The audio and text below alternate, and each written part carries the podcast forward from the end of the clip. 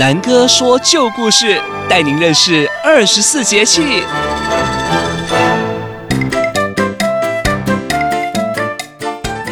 Hello，我们的大朋友、小朋友，大家好！又到了南哥说旧故事的时间喽。今天呢、要来说哪一个节气呢？答案是谷雨。谷雨啊，就字面上的意思呢，就是从天上掉下米啊、稻谷之类的谷粒下来，对吧？像下雨一样，表示呢大家都有饭吃，都不会饿肚子的意思。而谷雨呢，是二十四节气中的第六个节气，也是春季的最后一个节气。俗话说：“清明断雪，谷雨断霜。”谷雨节气的到来，意味着寒冷潮湿的天气彻底结束喽，有利于农作物中谷类作物的生长。有意思的是，这时候台湾地区很多农夫都在种植新的秧苗跟作物，最需要雨水的滋润。恰好这时候的雨水也比较多，每年的第一场大雨一般呢、都出现在这个时期。那为什么谷雨节气会叫做谷雨呢？其实跟发明国字的人有很大的关系哦，就让南哥来说给你听。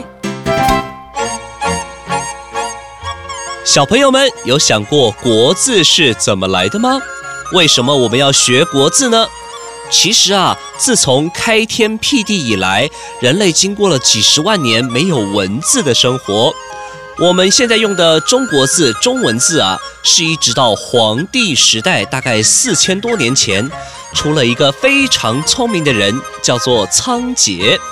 仓颉有一天随一个猎人外出打猎，猎人指着地上留下的各种野兽的脚印来解释野兽的去向啊，解释野兽的习性等等。仓颉就深受启发，他说：“一个足印代表一种事物呢。”从此他就下定了决心，我要来创造文字。让大家都可以透过写字做记号，透过写字传达讯息，记录历史。于是他跋山涉水，不耻下问，把看到的各种事物都按照它的特征给画出来，记录了整整三年。依照这些最基本的模样所创造的文字，就形成了第一代的象形文字。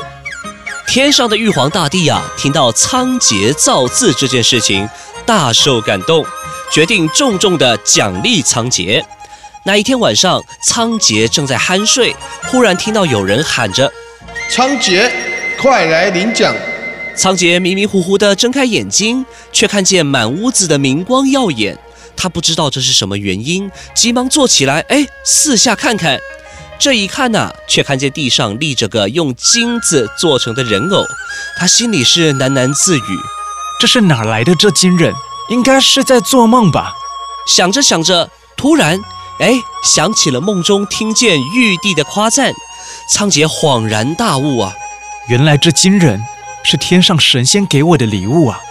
可是我只做了应该做的事，不配受这样的奖励。于是呢，他朝着天空三拜，算是对神明的感谢。第二天，他把全村的小伙子都叫过来，连抬带推的把金人送到皇帝的宫中，要送给皇帝，因为皇帝是人间的天神呐、啊。皇帝问起这金人的来历，仓颉只说捡到的。我偶然捡到这个黄金的人偶，不敢占为己有，特来进献送给皇帝。那皇帝也很清楚仓颉的人格非常高尚，所以就笑着接受了。过了几天，仓颉又在睡觉，梦中听到有人大喊：“仓颉，玉帝送给你的金人你不要，还送给了皇帝，那你想要什么东西呢？”在梦中啊，仓颉就回应了：“我想要五谷丰收，让天下的老百姓都有饭吃。”好，我去报告玉帝，让他把金人收回去，给你送些谷子。听到这儿，仓颉醒来。一看窗外，只见满天的繁星，知道说又在做梦了，也没多想，又呼呼大睡去了。第二天，正当皇帝和群臣观赏金人时，突然飞来一道霞光，哎，金人就不见了。众人觉得好奇怪，哪来的这一道光？而且金人怎么不见啦？皇帝心里是非常的难受，也非常疑惑，但是完全想不到金人上哪儿去了。就想说，哎，派人去问问仓颉吧。这个时候天气晴朗，万里无云。仓颉氏正要出门，却看见天上落下了谷米粒。那谷米粒下的比雨点还多，足足下了半个小时，地上积了一公尺多后才停止。仓颉是既奇怪又高兴，急忙跑出门，只见那谷粒铺满了整个村子，铺满了整个山川平地，整片土地金黄色的。乡亲们也十分的惊讶，个个都拿着袋子在外面装谷粒，扛回家里放去。这个时候，仓颉忽然想起梦中的情景，就知道了这谷雨是玉皇大帝对自己的奖励，便急忙想去跟皇帝报告。他走到半路，碰见了皇帝派来的人，相互说明了情况，又一块儿去见皇帝。皇帝听了仓颉的一番报告，也深深地觉得仓颉的功劳是应该要大力表扬的。于是他把下谷子雨的这一天作为一个节日，叫做谷雨节，命令全天下的人每年到了这一天都要欢歌狂舞来感谢上天。从此，谷雨节呢就一直延续下来喽。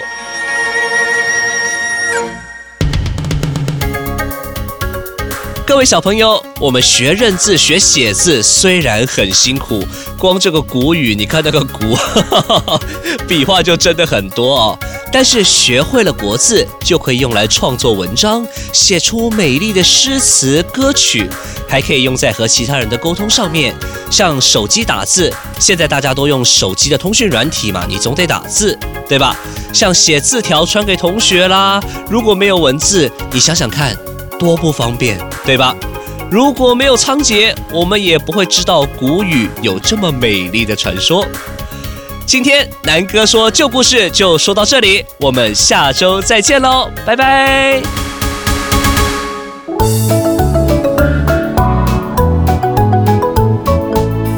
好吃的汉饼都在旧镇南，传承汉饼文化在旧镇南。